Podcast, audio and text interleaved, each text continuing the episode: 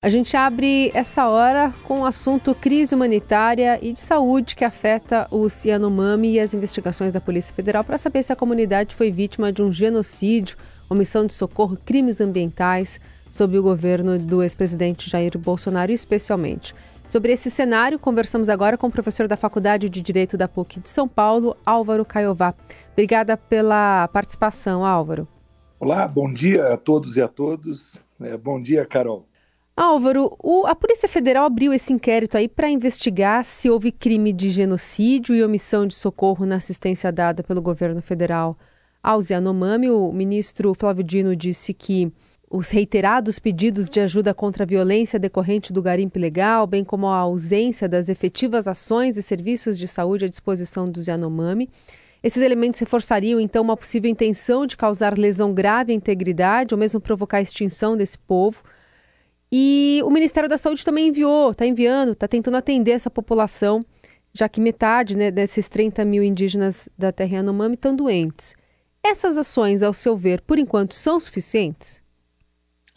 Carol, eu entendo que não, mas eu entendo que são necessárias.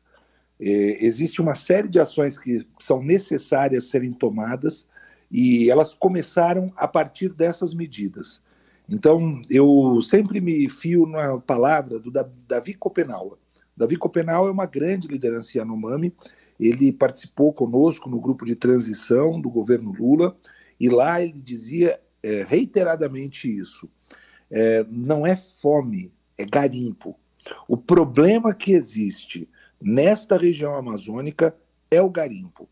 O garimpo ele ganha como se fosse uma autorização é, de boa fé com relação ao ouro que é explorado naquela região. E esse ouro é comercializado e, de alguma forma, ele entra no mercado é, sem um devido rigor. Isso estimula verdadeiramente o garimpo ilegal nas terras Yanomami. Esse garimpo ele produz uma série de ecocídios, como nós chamamos também na história, né? É, o ecocídio é a destruição do meio ambiente e eles destroem em escala. O uso do mercúrio indiscriminado produz um, um devastamento dos mais variados tipos. Primeiro, com relação à poluição à água. Segundo, com relação ao desmate que é necessário ser feito para a construção de estruturas para que seja realizado o garimpo. E terceiro, com relação a esta poluição da água, a impossibilidade de que é, as populações originárias, nós indígenas, não possamos é, tomar água daquela, daquele, daquele rio, por exemplo. Então, todo, todo esse, esse conjunto do garimpo produz esse efeito dominó. Para além disso, claro que o Davi Copenau também concorda, existem medidas do Estado brasileiro. O Estado brasileiro ele pode ser ausente, pode ser presente. E a grande questão é que o Estado brasileiro, dos últimos quatro anos, liderado pelo ex-presidente da República Jair Bolsonaro, ele tomou decisões que claramente evidenciavam o quê? O desconhecimento, para ser o mais generoso na análise, ou verdadeiramente a intenção de eh, promover um genocídio. Eu entendo que foi deliberado, eu entendo que foi entendido que assim deveriam ser as medidas tomadas. Logo no início do governo Bolsonaro, houve um debate se a FUNAI, a hoje chamada Fundação Nacional dos Povos Indígenas, e a época chamada Fundação Nacional do Índio, deveria permanecer no Ministério da Justiça ou no Ministério da Mulher, da Família e dos Direitos Humanos, capitaneada pela hoje senadora, não ainda empossada, é, Damares Alves. E, e exatamente essa questão é importante por quê? Porque a ministra dos Direitos Humanos, à época, negou água. Negar água é um crime de guerra, por exemplo, só para se ter uma dimensão. Então, ela negou água aos indígenas no período da Covid. Ela negou leito de UTI dizendo que a saúde dos Yanomamis estava inabalável. E junto com isso, ações interministeriais. O Ministério da Saúde nega o envio de uma medicação ineficaz para o tratamento da Covid e muito eficaz para o tratamento da malária, que é a hidroxicloroquina, um, um, um antiviral importante no tratamento. Então veja só, nós tivemos hidroxicloroquina em estoque que venceu e não foi enviada para os Yanomamis. Ah, mas eles poderiam não saber. Começa a se evidenciar e esclarecer a situação quando você verifica é, as notificações que foram feitas pela população Yanomami, pelas autoridades, pelos servidores da FUNAI que não eram ligados ao anti-indigenato, ao anti-indigenismo, e isso começa a evidenciar que, de fato, foram medidas e decisões deliberadas. Ontem eu rememorava aqui em um texto que eu venho começando a produzir uma ideia é, a partir da teoria do domínio do fato. O que é a teoria do domínio do fato? A teoria do domínio do fato é uma interpretação utilizada na, na época da Alemanha nazista. Os regimes de exceção permitem que a teoria do domínio do fato seja implementada, erroneamente utilizada pelo ex-juiz federal, ex-ministro da Justiça e possivelmente futuro senador, já diplomado e possivelmente empossado, Sérgio Moro. Ele aplicou a teoria do domínio do fato dentro da democracia. Isso não é o que se espera na teoria. Esta teoria diz que se existe um fato com indícios e convicções, você pode julgar a fim de condenar alguém.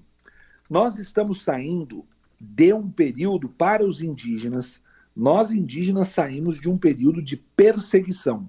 Nós saímos de um período de nenhuma demarcação de terra. Isso fica claro, isso fica evidente. A partir do momento em que, como promessa de campanha feita pelo ex-presidente da República, era não demarcar terra. Esta fala dele foi uma fala deliberada. E, portanto, é claro que ele construiu um estado de exceção para nós indígenas. Desse modo, é possível sim aplicar a teoria do domínio do fato. E pelos elementos que já foram apresentados, é possível sim, é, minimamente, indiciar e necessariamente investigar, como já foi feito pela Polícia Federal. Uhum. E, e, esses é, fatos que você acabou de elencar aqui para a gente, essa calamidade, é, o senhor acha que dá o estofo necessário para conseguir levar o ex-presidente ao tribunal de Haia? E como esse movimento né, que você classifica como deliberado, pode, de alguma forma, né, uma condenação, uma eventual condenação em Haia, pode representar é, fatos pragmáticos para melhorar as condições dos indígenas aqui no Brasil? Bom, primeiro é importante, vamos começar de trás para frente, tá, Carol? É, vamos pensar essa questão que você ventilou agora com relação a o que pode melhorar na situação dos indígenas. Eu penso que pode melhorar na situação dos indígenas as políticas públicas. E essas políticas públicas vêm sendo feitas. Nós tivemos aí é, a, a, construção né, por plurimanual, diversos parentes participaram, mais de 50 indígenas construíram, e indigenistas também, a, a, o Ministério dos Povos Indígenas, que se trata de um, um, um organismo, um ponto de articulação. Junto com ele, uma autarquia foi deslocada do Ministério da Justiça para o Ministério dos Povos Indígenas, que era que é a FUNAI, a antiga Fundação Nacional do Índio, hoje chamada de Fundação Nacional dos Povos Indígenas, que é presidida e capitaneada pela Joênia Wapichana, que era deputada federal e que, portanto, conhece de alguma maneira o engendramento político de como as coisas se dão. Uhum.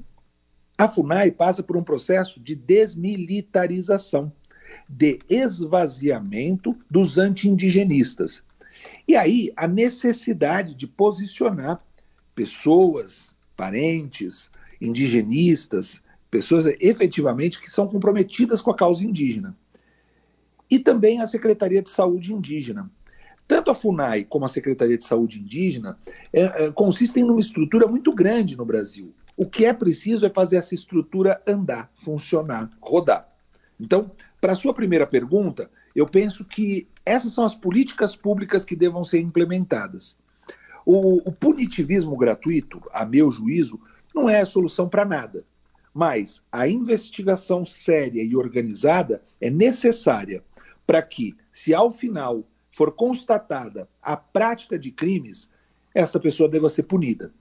Carol, eu tive a, a honra, né? Eu sou professor eh, universitário, dou aula na PUC São Paulo, sou advogado, também faço parte do grupo Prerrogativas e sou indígena, sou Guarani Kaiowá. Eu fui o, o jurista que defendeu a dimensão de genocídio contra os povos indígenas no período da Covid-19.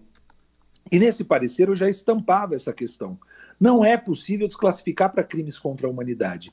As técnicas utilizadas, já pelos indícios que lá tínhamos, já caracterizavam o genocídio. O Tratado de Roma traz com clareza, no seu artigo 5, se não me falha a memória, quais são os elementos para que você possa delinear essa membrana classificatória do que é o genocídio. Uhum. E ele preenchia já ali os requisitos. Mas ainda assim, subsidiariamente, eu apontava. Por mais que não se entenda que houve um genocídio no período da pandemia contra os povos originários, contra nós indígenas, houve sim um genocídio contra a população Yanomami. Porque aí fica mais claro, é uma população delimitada em um determinado território, com práticas direcionadas a fim de exterminá-los. Como diz o próprio ex-presidente da República, na sua visão integracionista. O ex-presidente da República ele tem uma visão integracionista. Ele crê que as aldeias, os aldeamentos, os indígenas isolados ou de recente contato não devessem existir.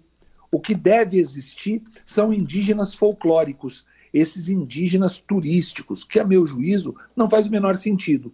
Eu tenho um trabalho que eu desenvolvi, um livro chamado Decolonialismo Indígena, Contou, inclusive, com o prefácio de um indígena que foi chefe de Estado na nossa América Latina, que é o ex-presidente da Bolívia, Evo Morales. Nesse trabalho, eu aponto a questão do genocídio e já aponto exatamente o relatório que fizemos na Comissão Parlamentar de Inquérito. Uhum. Essas investigações da Polícia Federal podem contribuir para a representação que já existe contra o ex-presidente da República no Tribunal Penal Internacional de Haia. Isso que eu ia perguntar. Portanto, então dá para fazer a união desses dois argumentos, né? O de agora com esse da pandemia. Eu penso que sim, uhum. eu penso que sim, mas é, veja só, é, é, é, possível. Não existe genocidinho e genocidão, uhum. né? Eu acho que a gente tem que pensar assim. Então, houve prática de genocídio. Isso foi contra os povos indígenas. Ah, mas qual povo indígena? Preciso delimitar mais contra os Yanomamis. Pronto. Porque existe uma perseguição clara e evidente contra os povos indígenas. Essa situação não é apenas dos Yanomami, é dos Mundurucuns, é dos Caiapós. E a situação de violência dos indígenas na região do Mato Grosso do Sul, de Dourados, e a violência dos indígenas pataxós na região da Coroa Vermelha, na Bahia. Eu tenho acompanhado, Carol, é, eu costumo dizer isso, ninguém se improvisa defensor dos direitos humanos. Eu tenho acompanhado há mais de duas décadas as questões de defesa dos direitos humanos e vejo que a situação de violência existe há muito tempo, mas ela foi agravada, majorada, catalisada, fermentada nos últimos quatro anos. Uhum. E tudo isso pode consubstanciar numa robusta prova para a condenação do, do ex-presidente, e não só dele, todos aqueles que participaram da decisão de praticar esses atos. Uhum. Porque ninguém é genocida sozinho. A decisão parte de uma mente, parte de uma pessoa, mas a execução também se dá com outras tantas mãos. Se não fosse assim, nós não teríamos é, condenado os algozes da Alemanha nazista. Uhum. Muito bem, esse é o professor da Faculdade de Direito da PUC de São Paulo, Álvaro Caiová, conversando conosco aqui no Jornal Dourado sobre a situação, especialmente do povo Yanomami, e de como é, essa prática, né, especialmente nos últimos quatro anos, pode levar a, a, a uma análise, pelo menos, né, do Tribunal de Haia daqui para frente. Professor, muitíssimo obrigada pela conversa. Até a próxima. Eu que agradeço, Carol. Bom dia a todos os ouvintes.